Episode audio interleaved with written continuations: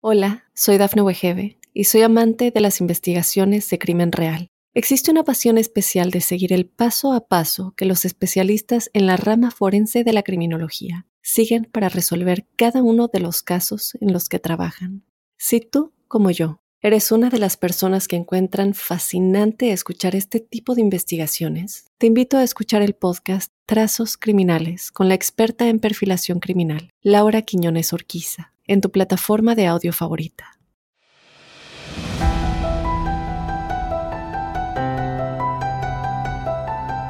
A simple vista, parecía un chico normal, un poco tímido, pero nada fuera del ordinario.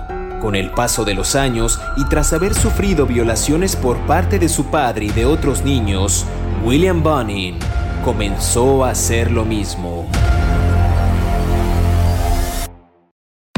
A los nueve años ya acosaba a niños menores que él, y el papel de la víctima ahora se convirtió en la del temido victimario.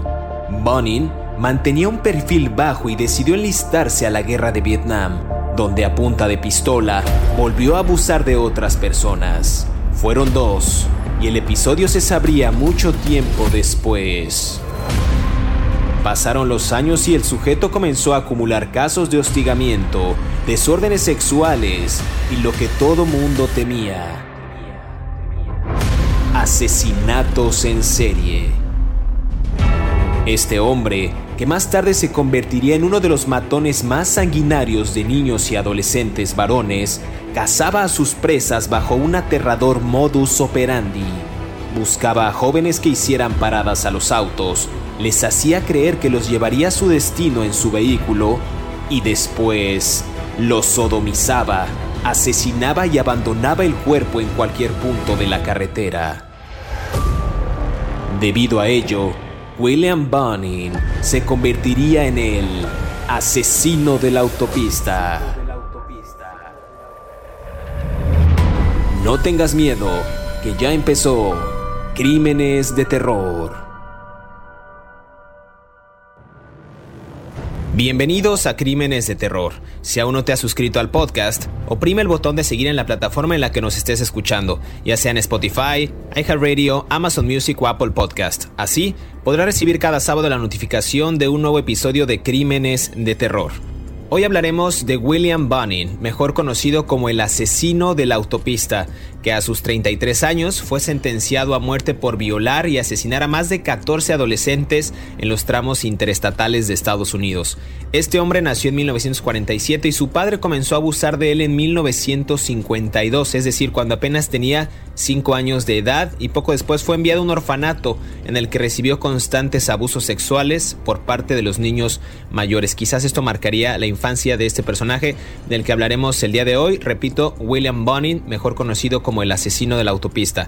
Pero antes de entrar en detalle y comenzar a hablar de este asesino, quiero darle la más cordial bienvenida a mi colega David Orantes, quien semana a semana nos brinda detalles puntuales de estos asesinos seriales. ¿Qué tal David? ¿Cómo estás? Hola, ¿qué tal? Eh, bien, eh, pues vamos a hablar hoy, ah, yo sé que son épocas decembrinas, ¿no? Para mucha gente celebran el solsticio de invierno y que fue adaptado por la religión de, católica para la natividad, ¿no? Y bueno, son épocas importantes para muchas personas de varias religiones, pero bueno, también hay que hablar de otros crímenes que han sacudido al mundo, sobre todo a Estados Unidos, y vamos a hablar de este señor que efectivamente, como bien dices, fue... señalado de haber matado por lo menos a 21 muchachitos adolescentes a los que violó y torturó, pero solamente lo pudieron condenar por 14 crímenes. Es su infancia, como tú bien dices, fue turbulenta. No estoy tan seguro que haya estado en una eh, casa de acogida. Eh, creo que estuvo en un centro de detención para menores, pero si quieres lo vamos mm, desmenuzando poco a poco. Lo que yo sé es que el padre era alcohólico, la madre era una mujer ausente. Como siempre, yo insisto, infancia es destino. Estas Ventes criminales no se forjan de la nada, ¿no? No salen del, por generación espontánea. Siempre hay una multitud de factores, una, múltiples factores, no multitud, múltiples factores de, que determinan los comportamientos de estos asesinos. Y uno de ellos fue el hecho de que el padre fuera un alcohólico que abusaba de él y de sus otros dos hermanos. Él era el de en medio.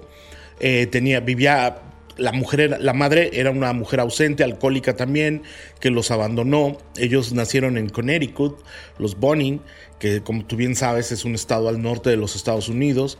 Eh, conservador, aunque ahora se ha vuelto un poco más liberal eh, en ese tiempo, pero en los años en que él nació era conservador.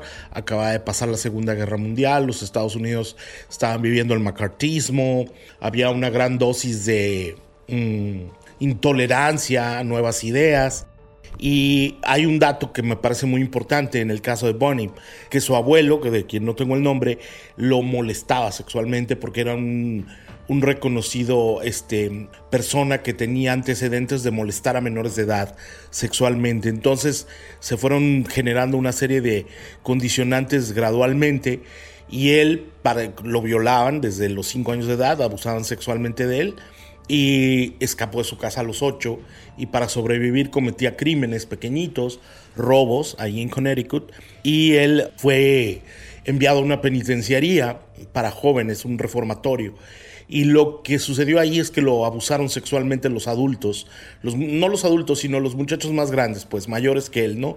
Y entonces él, cuando salió de la correccional, empezó a molestar a otros niños. Entonces, como yo siempre digo, los patrones de conducta de estos criminales son producto de una sociedad enferma que nos ha llevado a tenerlos así, pues, ¿no? Eh, sí, claro, William George Bonin, como bien comentas, hay que nada más dar este dato preciso para la, para la gente que nos esté escuchando.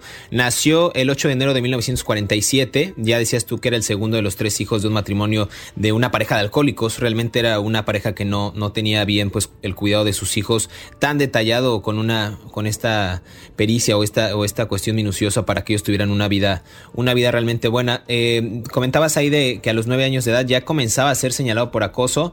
Inclusive ya se hablaba de que él eh, había dejado de ser una víctima, como decías tú, del abuelo, quizás de las circunstancias anteriores con otros niños, y él se estaba convirtiendo al parecer en un presunto depredador sexual, que lo vimos eh, o, supimos de eso años después. Aquí hay un dato también interesante porque en 1965 este hombre, William Bonin, fue enviado a la guerra de Vietnam, regresó a casa tras tres años de combate, rodeado de condecoraciones por su valentía y buena conducta. Era un, sujeto que realmente, pues sí, sí, sí le fue bien en este conflicto bélico, como, como desempeñándose como, como parte de la, de la milicia.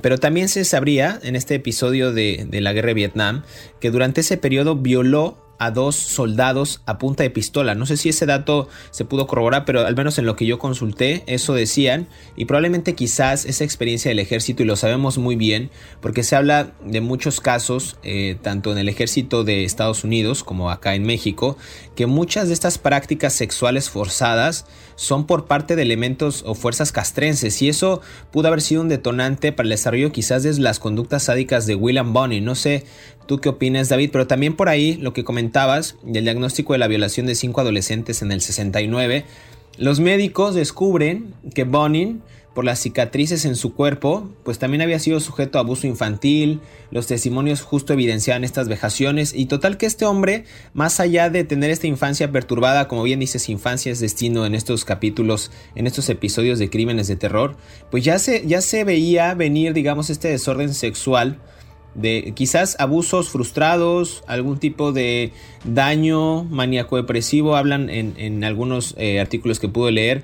¿Qué opinamos, David, de este, de este asunto de, cómo este patrón de abuso sexual no solamente, es por, no, solamente termina por reprimir a la persona, sino en replicar hacia otras personas eh, este, este tipo de flagelo, es decir, a las víctimas? Sí, bueno, es algo muy complejo porque, a ver, Bonnie era una persona que tenía actos de heroísmo. Él salvó la vida de otro soldado durante fuego enemigo cuando estuvo sirviendo en la guerra de Vietnam. Él se arriesgó bajo diversos, una lluvia de balas a salvarle la vida de otro soldado. Efectivamente está el registro de que él abusó a punta de pistola de dos de sus compañeros soldados, pero también está el registro de que él tuvo relaciones sexuales consensuadas con otros compañeros. Es cierto, en los Estados Unidos hasta el día de hoy, y el caso más reciente es el de Vanessa Guillén, una soldado hispana de Texas, eh, los um, abusos sexuales en contra de soldados son muy frecuentes. En las bases sucede con demasiada frecuencia y cualquier cualquier ah, soldado lo puede contar, hombres o mujeres, y hay reprimendas y, incluso hay escalas de mando que, se hacen de la vista gorda, por decirlo coloquialmente, para no meterse en problemas, ¿no? Pero efectivamente él, él era una persona que tenía todo este conflicto y yo creo que por la época en la que le tocó vivir no sabía cómo enfrentar su homosexualidad y empezó a tener estos ataques violentos contra otras personas también tenía que ver con la carga de, de, odio que él sentía de alguna manera hacia, hacia la sociedad por lo que le tocó vivir. Entonces es un factor muy, muy complejo. Las últimas palabras de Bonim, de las que ya hablaremos, son muy reveladoras de, las circunstancias que le tocó vivir en la vida. Totalmente, y hablaremos también más adelante del siguiente segmento, que justo Bonin, ya lo decías tú, que salió de prisión en 1978, se muda después a un pequeño pueblo en California, consigue inclusive un, este, un puesto como conductor de camiones, también consigue una novia curiosamente, y nuevas amistades. Y estas nuevas amistades es quizás parte de los cómplices de los que hablaremos más adelante y de estos crímenes de terror que cometió William Bonin, porque justo es Vernon Brotz, un joven de 22 años, que se enamora de, William Bonin y a los pocos meses se convierte, digamos, en, su, en su compinche, en su comparsa. Con la asistencia de este personaje, Bonin se consagraría justo como este asesino serial conocido como el asesino de las carreteras y siempre con características similares de las víctimas que él asedió en paradas, eh, digamos, de, auto en la carretera, los sodomizaba, los asesinaba y justo abandonaba los cuerpos en algún punto de la autopista y eso fue como el indicio, la clave que las autoridades pudieron ir develando con el paso de, de, los meses, que se trataba en verdad de un asesino serial porque tenía, como ya lo hemos comentado en estos episodios, algunos indicios claros, algunos modus operandi, zonas por las que este personaje se movía y evidentemente pues, pues ya el patrón de, las marcas, toda la sodomía que ejecutaba, lo hablaremos en el siguiente segmento aquí en Crímenes de Terror. No se despegue, estamos hablando de William Bonin, mejor conocido como el asesino de la autopista. Volvemos.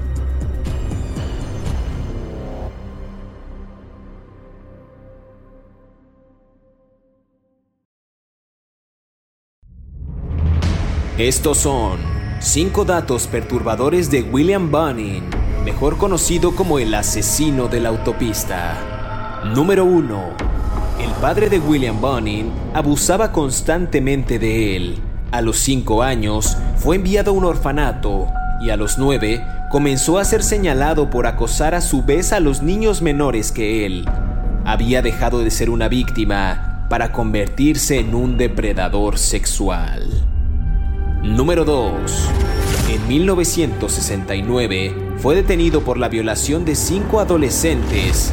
En ese momento, los médicos descubrieron, por las cicatrices en su cuerpo, que había sido sujeto de abuso infantil.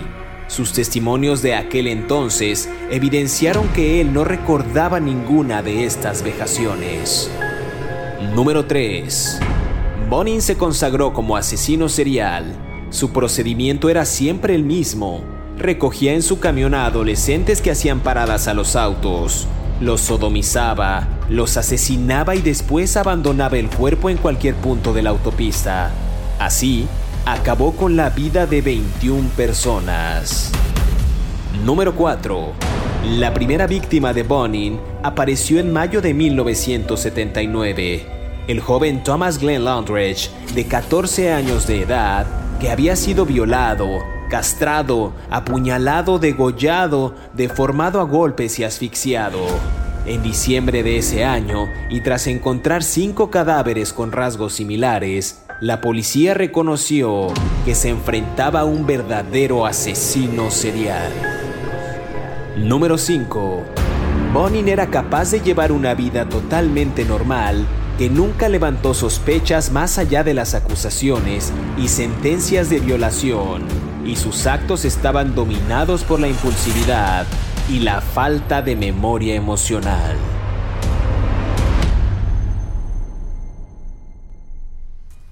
Regresamos a Crímenes de Terror. Estamos hablando de William Bonin, mejor conocido como el asesino de la carretera. Ya lo hablamos al principio, David. Este episodio está muy bueno porque, eh, digamos que involucra varios, varios temas que a mí me, interesan mucho, sobre todo el tema militar, cómo es que los abusos han sido constantes en la milicia ya desde hace varias décadas y que se ha sabido. Mencionabas muy bien el caso de la, de la soldado Vanessa Guillén, pero bueno, ha habido, ha habido otros. Hablamos también en Crímenes de Terror, ¿te acuerdas de Itzcuatl Ocampo, también un, un ex marín?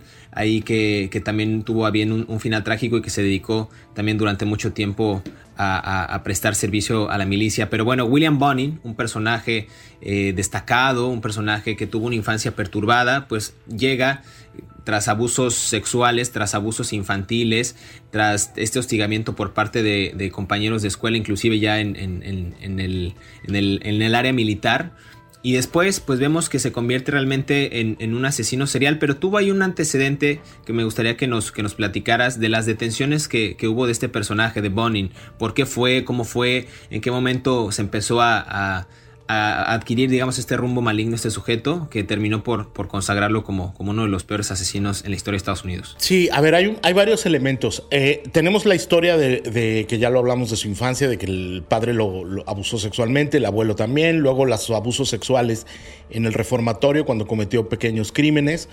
Luego tenemos el antecedente de las presuntas violaciones a sus otros compañeros, soldados y el reclamo que él hizo de que efectivamente tuvo relaciones sexuales con otras personas en, cuando él servía en, la Fuerza Aérea, pero eh, que fueron consensuadas, ¿no? Entonces esa es la cadena de, su homosexualidad. Él siempre tuvo muchos conflictos con su mamá porque la mamá lo confrontaba y la mamá no sabía cómo manejar la homosexualidad de su hijo. La mamá reconoció después que nunca estuvo consciente de que su hijo tuviera inclinaciones paidófilas, ¿no? Que eso es, eso es un delito, pues, ¿no? Eh, o sea, ser homosexual es de lo más divertido que puede ser para cualquier persona o es su preferencia sexual, pero tener eh, inclinaciones paidófilas, pues ya es otro boleto, ¿no? Pero bueno, eh, incluso si uno fuera heterosexual, pero bueno, no, si uno es heterosexual. Pero bueno, él sale de la Fuerza Aérea de los Estados Unidos con un cargo de Mm, de ausencia honoraria, por así decirlo. O sea, le dan uh, discharge, lo, lo relevan del servicio de manera honorable, con honores, por el servicio que hizo al salvar la vida de uno de sus compañeros durante un ataque, ¿no? Entonces, eso, eso tiene varias implicaciones. Primero que nada, tu sueldo como soldado queda intacto y lo puedes usar y puedes más o menos tener una manera de adecuarte a la vida civil de manera más o menos cómoda, ¿no? Pagarte la escuela y otras cosas. Pero eso fue en octubre de 1968. Pero el 17 de noviembre del 68, o sea, un mes después de haber salido de las Fuerzas Armadas, él violó a un muchacho. Atacó a un joven de 12 a 18 años y los amarró, ¿no? Por lo menos a uno y los obligó a que tuvieran sexo oral con él, una felación, y luego los violó, ¿no? En 1969 y lo intentó con otro muchacho de 16 años a quien lo sedujo para que se metiera a su carro. ¿No? En esos dos incidentes, por esos dos incidentes, lo ah, detuvieron y lo llevaron a un hospital mental que se llama el Hospital Estatal de Atascadero, California, Atascadero, para decirlo en inglés, Atascadero, California, y se le determinó, los psiquiatras del lugar lo determinaron con un, con un desorden de, sexualidad, ¿no? Tenía una, un sexual disorder y lo sometieron a muchos exámenes. Estuvo tres años en la cárcel y luego lo liberaron. Cuando salió de la cárcel en el 71 o 74, perdón, eh, con un argumento de que ya no representaba un riesgo para la sociedad. ¿no? Obviamente alguien no hizo bien su trabajo porque, porque efectivamente Bonim representó un riesgo para la sociedad, tanto así que mató a 21 muchachos, ¿no? Pero luego él tomó una vida más o menos normal, se casó, conoció una muchacha, empezó a hacer una vida, pero al mismo tiempo tenía esta doble vida de, de tuvo un hijo, pero al mismo tiempo él tenía una, esta doble vida de, de, de que muchos homosexuales de closet tienen, que era de salir en las noches a buscar muchachitos, mientras de día tenía una vida normal como esposo, ¿no? Entonces ahí fue donde se desataron la serie de crímenes con otros cómplices, algunos de ellos que fueron sus amantes, como tú bien dices, ¿no? Claro, justo hablábamos antes de irnos a, ese bloque, del pasado bloque, de Vernon Broads, este joven de 22 años que se enamora de William Bonin y después se convierte en su cómplice, digamos, no sé si, si habrá abusado de él, pero me parece que hasta cae un poco en el, digo, sin ser analista y, apresurándome un poco al, al, a un diagnóstico que nunca será, eh, hasta en una especie de síndrome de Estocolmo de querer y amar a la víctima y bueno, quedarte con ella, ¿no? Gracias a esta asistencia de, Bots, Bonin se consagra como este asesino serial del que, de lo que hemos estado hablando y, tenía un patrón muy significativo y muy recurrente que era pues, recoger en su, en su automóvil a adolescentes que hacían una parada, los sodomizaba, los asesinaba y después abandonaba el cuerpo en cualquier punto de la, de la autopista en la que él estuviera. Digamos que la primera víctima eh, apareció en mayo de 1979, o al menos de la que se tiene registro, y hablan del joven Thomas Glenn Londridge, de 14 años, que había sido violado, castrado, apuñalado, degollado. Esto, esto, es, esto es brutal porque Bonin presuntamente habría deformado a golpes y asfixiado a este chico, a Thomas, en diciembre de ese año. Estamos hablando de 1979. Y esto, tras encontrar cinco cadáveres con rasgos similares, la policía reconoció que ya se enfrentaba a un asesino serial. A ver, después de cinco cadáveres. Después se encuentran al joven Thomas Glenn y la policía se da cuenta que está frente a un, un asesino serial. Por ahí los registros que yo pude consultar hablan de que Bonin continuó, digamos, sus ejecuciones durante un año y medio y en ese periodo dicen que tuvo al menos cuatro cómplices y eran, eran jóvenes que tenían los rasgos similares a este William Bonin, me refiero a la parte de la actitud, la psique, todo este trastorno criminal que era que eran jóvenes psicópatas sexuales atraídos por conductas sádicas. Eso era lo que refiere la policía y justo que participaban en el secuestro y abuso de los, de los adolescentes. Y hablan David de Vernon Robert Butts, de Gregory Matthew Milley, eh, Miley, William Ray y James Michael Munro. Digamos que esos son los cuatro cómplices principales de William Bonin que refiere a la policía. A ver, eh, Bonin tenía una camioneta, tenía una camioneta van, ¿no? Eh, una Econoline que es una tipo como de camionetita de reparto. Los que hayan visto, por ejemplo, la serie Scooby-Doo de, caricaturas, pues eso más o menos. Bueno, lo que sucedía en esa camioneta, esa camioneta era en color verde, era la Mm, el escenario de sus crímenes. Él removió todos los manijas de adentro del vehículo, los seguros, para, poder, para evitar que los muchachos escaparan. Y los crímenes los cometía dentro de esas camionetas. Esa camioneta se le ve mm, recogiendo a, la primera de sus víctimas. Él, este eh, los levantaba en las carreteras, algunos eran prostitutos, otros eran muchachos que andaban en la calle, y los levantaba ofreciéndoles un aventón, llevarlos de un lugar a otro, y cuando los tenía dentro de la camioneta los golpeaba, los, eh, los asaltaba sexualmente y los amarraba y luego los tiraba en la carretera. Ese lugar era el escenario de sus crímenes. Y algunas veces, para que no desconfiaran de él, traía a sus otros cómplices. Es el primer caso de un asesino en serie que usa múltiples cómplices que también eran sus amantes y atestiguaron los crímenes. Y uno de ellos fue el que lo llevó a la cárcel, ¿no? Totalmente, a mí me llama la atención porque viendo el registro de las víctimas, eh, al menos de mayo del 79 a diciembre del 79, eh, o sea, este sujeto asesinó eh, al menos de lo que se tiene registro a nueve personas. Y estamos hablando de, de, sujetos que tienen entre 14 y 20 años. Realmente el modus operandi de este sujeto era tener a, chicos jóvenes, a chicos que pudiera él realmente manipular y, al que, y a los que realmente con la ayuda de sus cómplices pudieran cooptar, porque era, era una especie de, de, clan de asesinato. Estamos hablando de sujetos que están eh, secuestrando a personas en una camioneta, como bien dices, y no solamente lo están secuestrando, los sodomizaban, les arrancaban partes de sus cuerpos, los, les hacían vejaciones muy, muy atroces pues para qué, para satisfacción propia, es parte de esta sodomía que ellos practicaban y de, la cual fue característica William Bonin, de quien seguimos hablando aquí en este episodio de Crímenes de Terror. Vamos a escuchar el siguiente segmento que preparamos y volvemos para hablar qué fue lo que pasó, cuáles fueron las víctimas destacadas o de las que más se habló, al menos en medios de comunicación, y también cuál fue el final de este sujeto. Ya lo hablaremos aquí en Crímenes de Terror. Volvemos.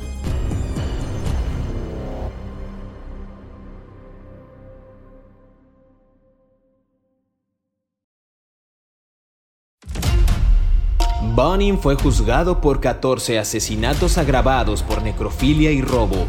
No expresó remordimiento alguno. De hecho, confesó haber cometido 21 homicidios en total.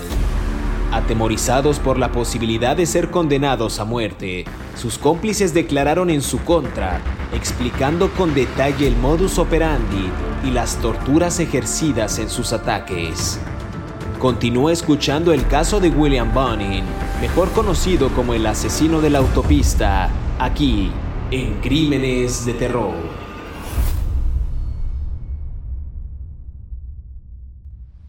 Regresamos a Crímenes de Terror. Estamos hablando de William Bonin, mejor conocido como el asesino de las carreteras. Ya hablamos de este sujeto que tuvo una infancia perturbada, varios abusos sexuales en su etapa infantil, también acoso por parte de sus compañeros de escuela y posteriormente dentro de la milicia cuando él se enlistó para la guerra de Vietnam. Eh, hablan de que tuvo alguna especie de vejación. Eh, de manera sexual y luego él las cometió en contra de sus compañeros, inclusive a punta de pistola. También hablamos ya de los cuatro cómplices que tuvo y algunas detenciones que padeció este sujeto antes de que ya tuviera un final ahí eh, trágico del que hablaremos en este segmento. David, eh, podemos hablar un poco de la detención de uno de los cómplices, justamente de los que mencionaba, en este caso en mayo, me parece que de 1980, de William Pogg, quien era uno de los secuaces de William Bonin y que gracias a esta captura, digamos que fue el declive de este sujeto conocido como el asesino de las carreteras. Sí, a ver, eh, William Ray Pogg era uno de los cómplices de él. Eh, William Bonin se juntaba en una casa donde bebían alcohol, había muchos adolescentes, tenían sexo casual, había hombres mayores, hombres jóvenes, de todo había uso de drogas y tal, ¿no? Incluso dicen que orgías homosexuales, o sea, muchas cosas, ¿no? Pero bueno, en esas, en esas relaciones trabó amistad con varios hombres. Uno de ellos era Vernon Robert Butts, que era el del departamento donde vivían y que estaba legítimamente enamorado de William, de William Bonin. Luego había otro que se llamaba Gregory Matthew Milley, eh, William Pogg y James Michael Monroe.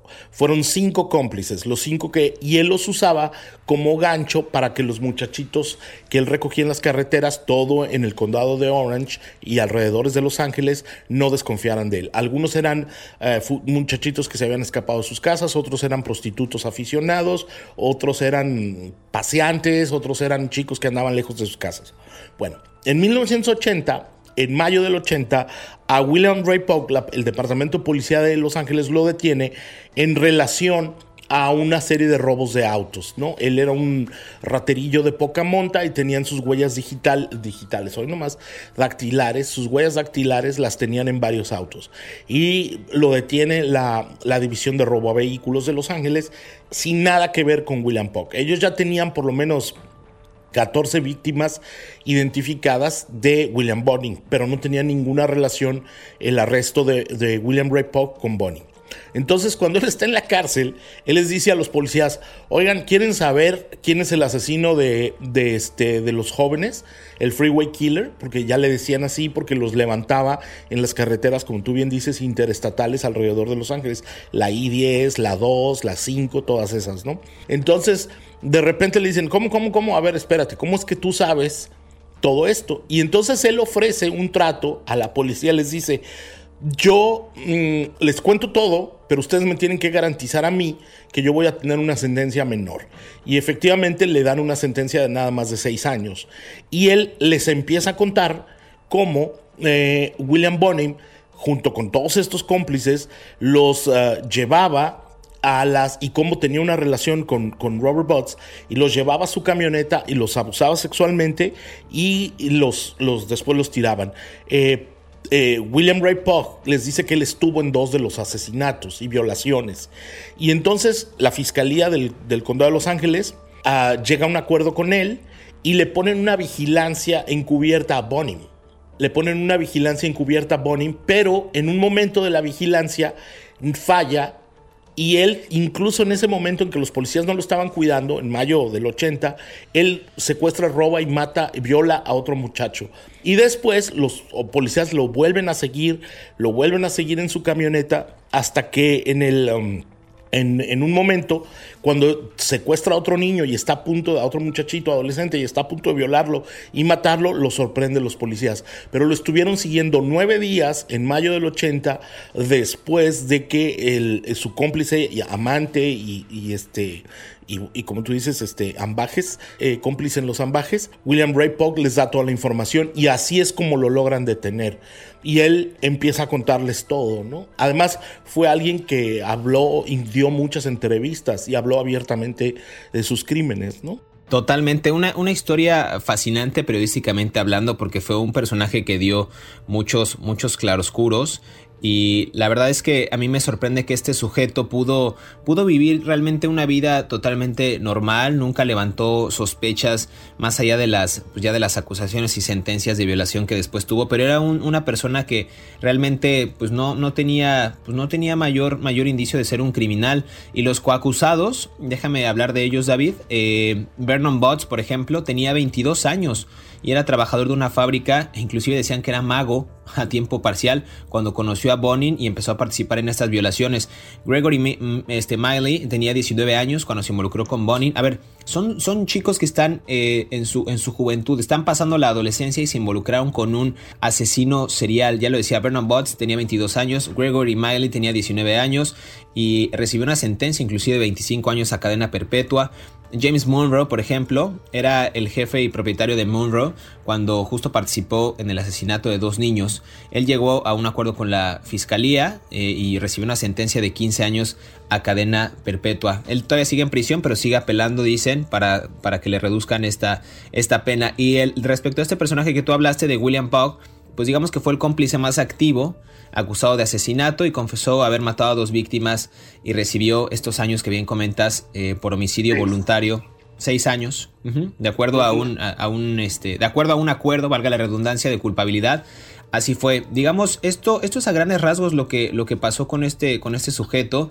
Eh, las víctimas fueron muchísimas. Hablamos de Thomas Longren, Mark Shelton, Marcus Grabs, Donald Hayden, eh, David Murillo, inclusive Robert Wiersteck, John Doe.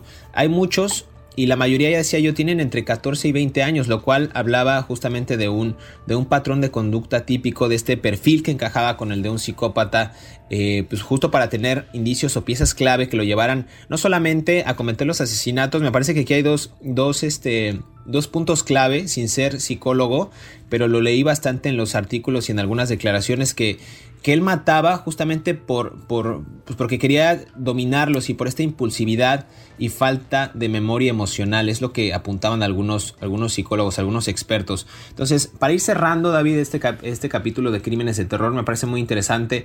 ¿Qué más podemos hablar de este sujeto de William Bonin? Eh, podemos seguir y seguir analizando el, el caso, la psique criminal de este sujeto, pero digamos, ¿cómo fue estos horrores que vivió este sujeto después de haber cometido ¿Cuál fue su final, su juicio? Bueno, lo condenaron a pena de muerte, por supuesto, en California, a, eh, ejecución por... Um, por inyección letal, ¿no? Él fue, de acuerdo con el Departamento de, mm, Correcciones y Prisiones, Departamento Correccional y de eh, Correction, bueno, el Departamento de Prisiones de California, él fue ejecutado en la, en la Cámara de San Quintín, en la esta prisión estatal de San Quintín, el 23 de febrero de 1996. El, el custodio Arthur Calderón fue el encargado de, ordenar la ejecución. Eh, Bonin pidió una pizza de pepperoni con dos pizzas de pepperoni con, con, salchicha, ah, café con nieve de café y un six packs de Coca-Cola. Y cuando lo mataron, eso fue a las, en la noche, ¿no? Este, eh, a las eh, a medianoche prácticamente, él, él dijo unas últimas palabras que son muy, muy interesantes. Eh, siento que la pena de muerte no es una respuesta a los problemas actuales que yo tengo. Siento que envía un, mensaje equivocado a la juventud. Los jóvenes actúan como ven a otras a personas actúan en lugar de cómo se les dice que lo hagan. Yo sugeriría que cuando una persona tenga la intención de hacer algo malo contra la ley, antes de hacerlo, se vaya a un lugar tranquilo y lo piense seriamente. Esas fueron las últimas palabras y se le declaró muerto a las 12.30 de la noche, ¿no? En la madrugada, los 13 minutos del día posterior, ¿no? Claro, e inclusive dicen que William Bonin constantemente le aseguraba a sus compañeros de, de fechorías, digámoslo así, que no quería seguir matando y, él confesaba que sufría crisis homicidas puntuales que justo le llevaban a actuar como una bestia más que un ser humano. David, es hora de despedirnos, pero queremos agradecer a todos aquellos que cada sábado sintonizan un nuevo episodio de Crímenes de Terror. Estamos leyendo sus comentarios a través de las redes sociales de Mundo Hispánico y a través de nuestras cuentas personales. Recuerden que pueden repetir este podcast cuando quieran y a la hora que quieran, ya sea en la comodidad de su hogar, en la calle, en el transporte público, en una cafetería, donde sea. Tampoco olviden activar el botón de seguir en la plataforma que nos estén escuchando, ya sea en Spotify, Apple Podcast, Amazon Music o iHeartRadio, para que les llegue justo esta notificación del próximo episodio y sean los primeros en disfrutar de estas aterradoras historias. Hasta pronto, nos escuchamos en el próximo episodio de Crímenes de Terror.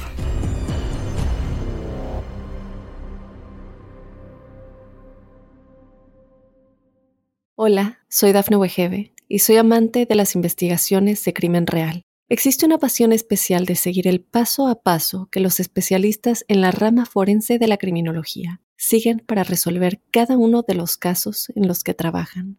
Si tú, como yo, eres una de las personas que encuentran fascinante escuchar este tipo de investigaciones, te invito a escuchar el podcast Trazos Criminales con la experta en perfilación criminal, Laura Quiñones Orquiza, en tu plataforma de audio favorita.